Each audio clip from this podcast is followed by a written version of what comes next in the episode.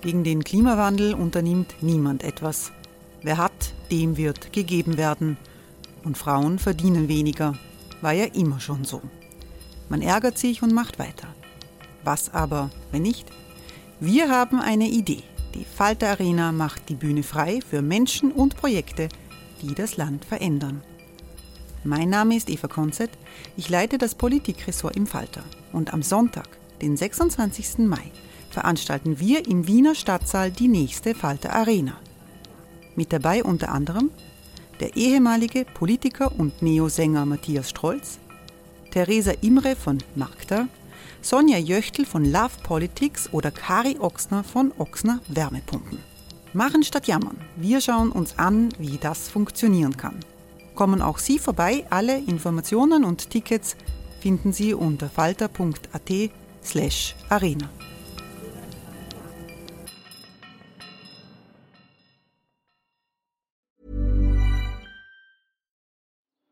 Die Erderhitzung ist kein Gefühl, aber mit vielen Gefühlen verbunden. Sorgen etwa oder Angst. Eine Veranstaltung gegen diese Ohnmacht ist Tipping Time, eine Klimakonferenz der Zivilgesellschaft. Von 9.5. bis 11.5. findet Tipping Time in Kooperation von Globe Art, Solektiv und Tangente St. Pölten statt und lädt ein zu Diskurs, Diskussionen und Workshops mit namhaften Vortragenden wie Nikolai Schulz und Friederike Otto. Weitere Informationen finden Sie auf www.tangentesanktpölten.at.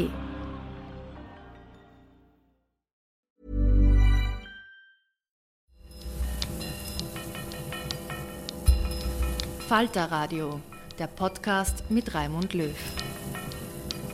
Sehr herzlich willkommen, meine Damen und Herren, zum Falterradio für Samstag, den 2.2.2019.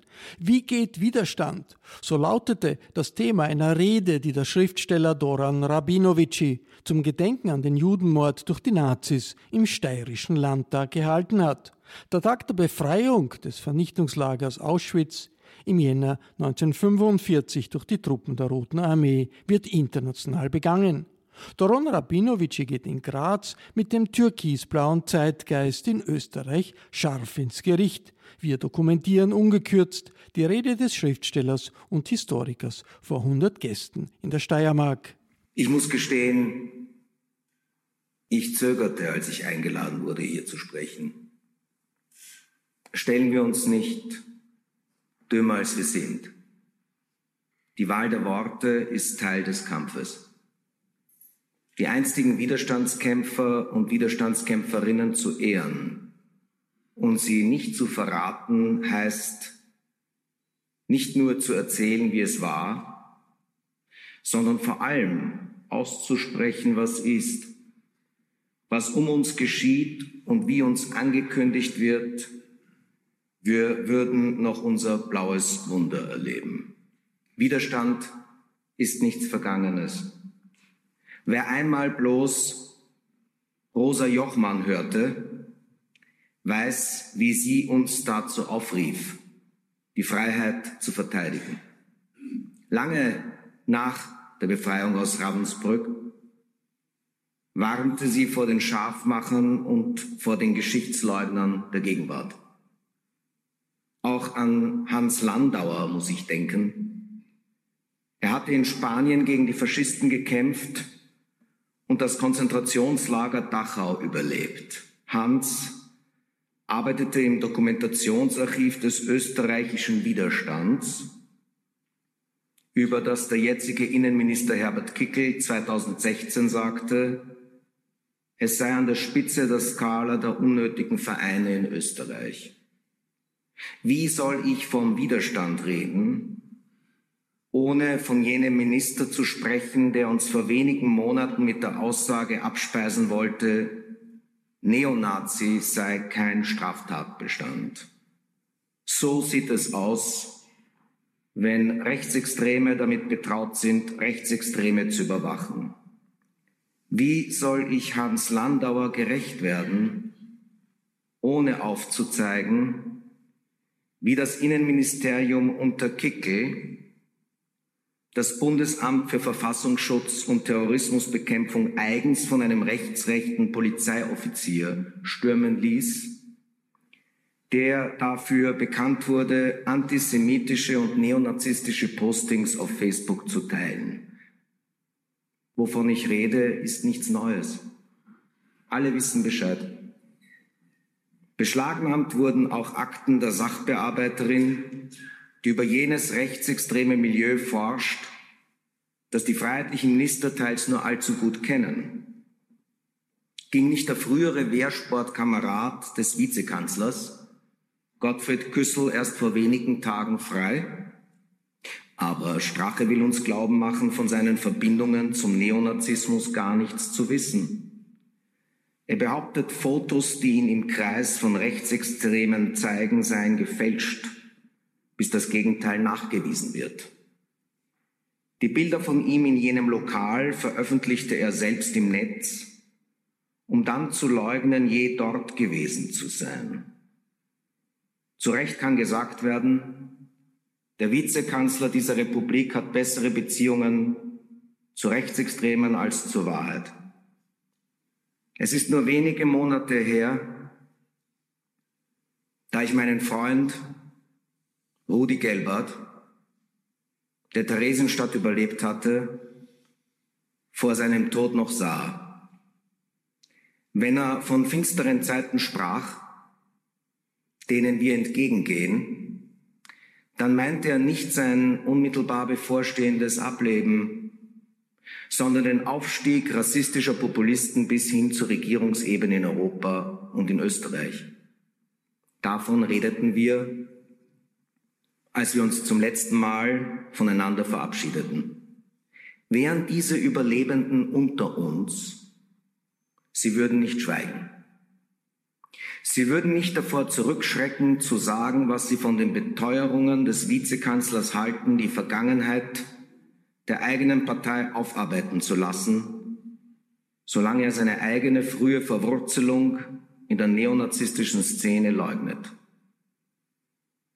Wie unglaubwürdig sind jene, die nur gegen den Hass auf Juden sind, wenn er von Muslimen kommt.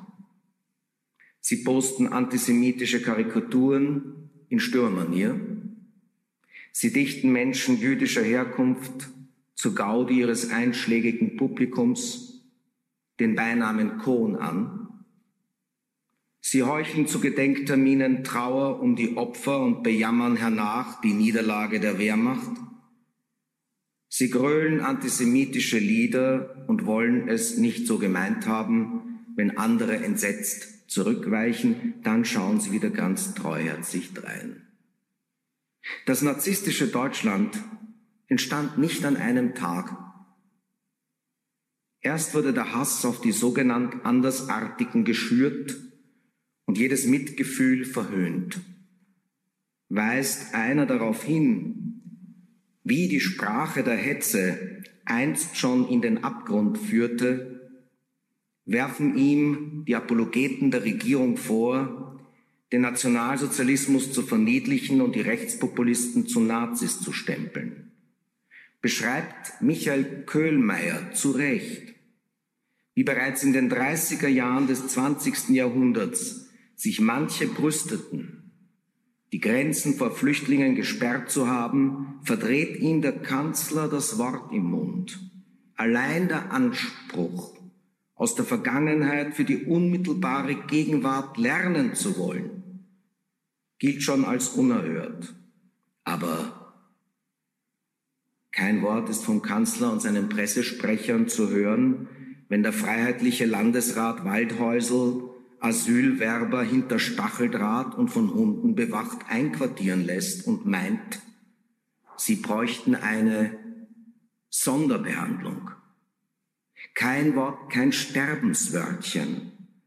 Angesichts dieses Mörderjargons war von der türkisen Bundespartei zu hören. Kein Vorwurf, hier würden die narzisstischen Verbrechen beschönigt.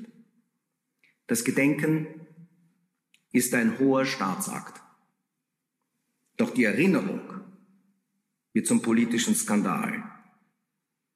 Die Trauer um die Ermordeten wird zum heiligen Ritual der Geschichtsvergessenheit. Ich Danke für Ihr Verständnis. Doch der ermordeten Juden wird mittlerweile hierzulande gedacht, um gegen lebende Muslime umso besser hetzen zu können. Die Heimat von Lueger und Hitler, die den antisemitischen Populismus erfand, meint, der Judenhass sei bloß ein Importprodukt, eine Kolonialware unserer Zeit.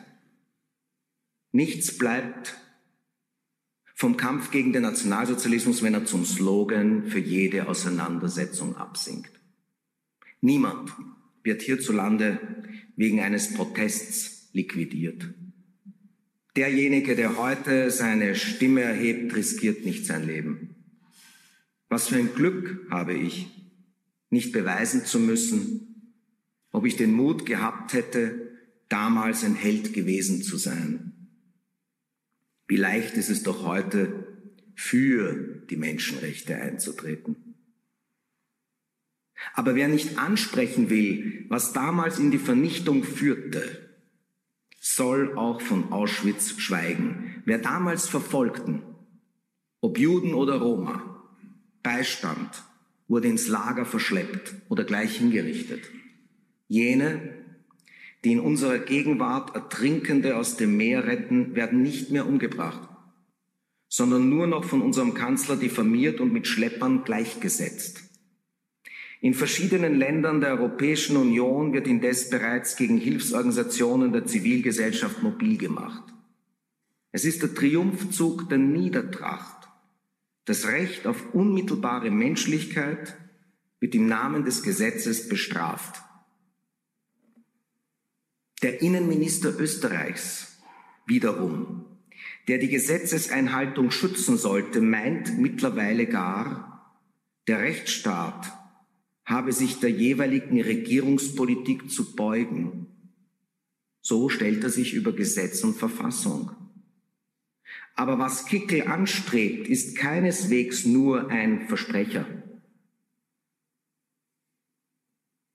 sondern durchaus ein Versprechen und es wird etwa in Polen bereits vollzogen. Widerstand bedeutet sich der Zumutung der Obrigkeit zu widersetzen, um im Namen des höheren Rechts, auf dem die Gesetze beruhen, gegen die Ordnung und, wenn nötig, sogar gegen Gesetze zu verstoßen. Das ist kein Freibrief. Widerstand kann sich nicht der Frage nach der Verhältnismäßigkeit der Mittel entziehen. Der Widerstand darf nicht größeres Übel herbeiführen als jenes, dem er sich entgegenstellt. Der zivile Ungehorsam setzt auf die Ausweitung individueller Freiheiten indem etwa Menschen geholfen wird, die Opfer von Übergriffen der Exekutive sind. Es gibt tausende Beispiele zivilen Widerstands voller List und Lust. Kunst, die den Regelverstoß zum Teil der Inszenierung macht, Proteste gegen die Vasallen Putins innerhalb der Union. Das Recht auf Widerstand ist nicht auf die Vergangenheit beschränkt. Wer behauptet, nur gegen Hitler sei Widerstand gestattet, hat die Freiheit bereits preisgegeben. Wir müssen Demokratie und Rechtsstaat verteidigen, ehe das Schlimmste geschehen ist. Wenn es bereits an der Macht ist, wird es zu spät sein. Längst sind Sonntagsreden fehl am Platz. Den Anfängen wehren genügt nicht mehr. Was Widerstand heißt, kann jeder erklären, der seine Stimme erhebt, wenn Menschen aufgrund ihrer Herkunft, ihrer Religion, ihres Geschlechts oder ihrer Sexualität angegriffen werden. Was Widerstand heißt, lehren uns jene, die in den letzten Tagen in Budapest, doch auch in Bukarest und in Warschau auf die Straße gehen. Was Widerstand heißt, rufen uns jeden Donnerstag, auch an diesem 24. Januar 2019, die Demonstranten in Wien, in Salzburg, in Linz, in Innsbruck oder hier in Graz zu. Was Widerstand heißt, lernen jene, die den Verfolgten zu Hilfe kommen. Was Widerstand heißt, von wegen NGO-Wahnsinn, von wegen Schlepper, von wegen Mafia. Nein, was Widerstand heißt, lerne ich von denen, die Menschen nicht ertrinken lassen, die andere auf hoher See retten, selbst dann, wenn es dem Gesetz widerspricht, ja, obgleich sie dabei nicht selten ihr eigenes Leben gefährden. Sie beweisen und sie machen Mut. Diese Menschen sind die Helden und die Heldinnen des heutigen Widerstands. Danke.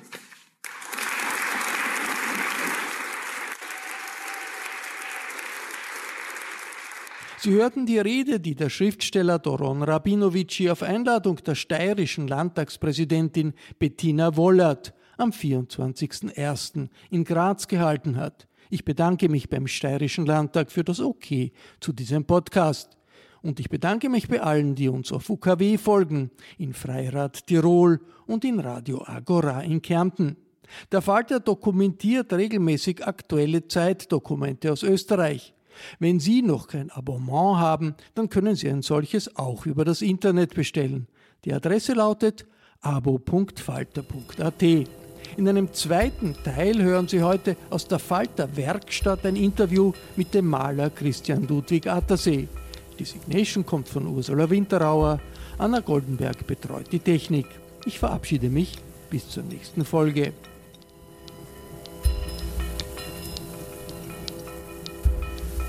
Sie hörten das Falterradio, den Podcast mit Raimund Löw.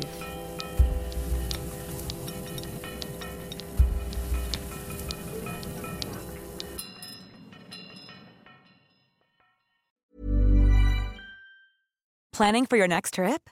Elevate your travel style with Quince. Quince has all the jet setting essentials you'll want for your next getaway, like European linen, premium luggage options, buttery soft Italian leather bags, and so much more. And is all priced at 50 to 80% less than similar brands.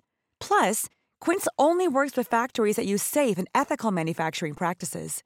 Pack your bags with high-quality essentials you'll be wearing for vacations to come with Quince. Go to quince.com/pack for free shipping and 365-day returns. Planning for your next trip? Elevate your travel style with Quince. Quince has all the jet-setting essentials you'll want for your next getaway, like European linen, premium luggage options, buttery soft Italian leather bags, and so much more. And is all priced at 50 to 80% less than similar brands. Plus, Quince only works with factories that use safe and ethical manufacturing practices. Pack your bags with high-quality essentials you'll be wearing for vacations to come with Quince. Go to quince.com/pack for free shipping and 365-day returns.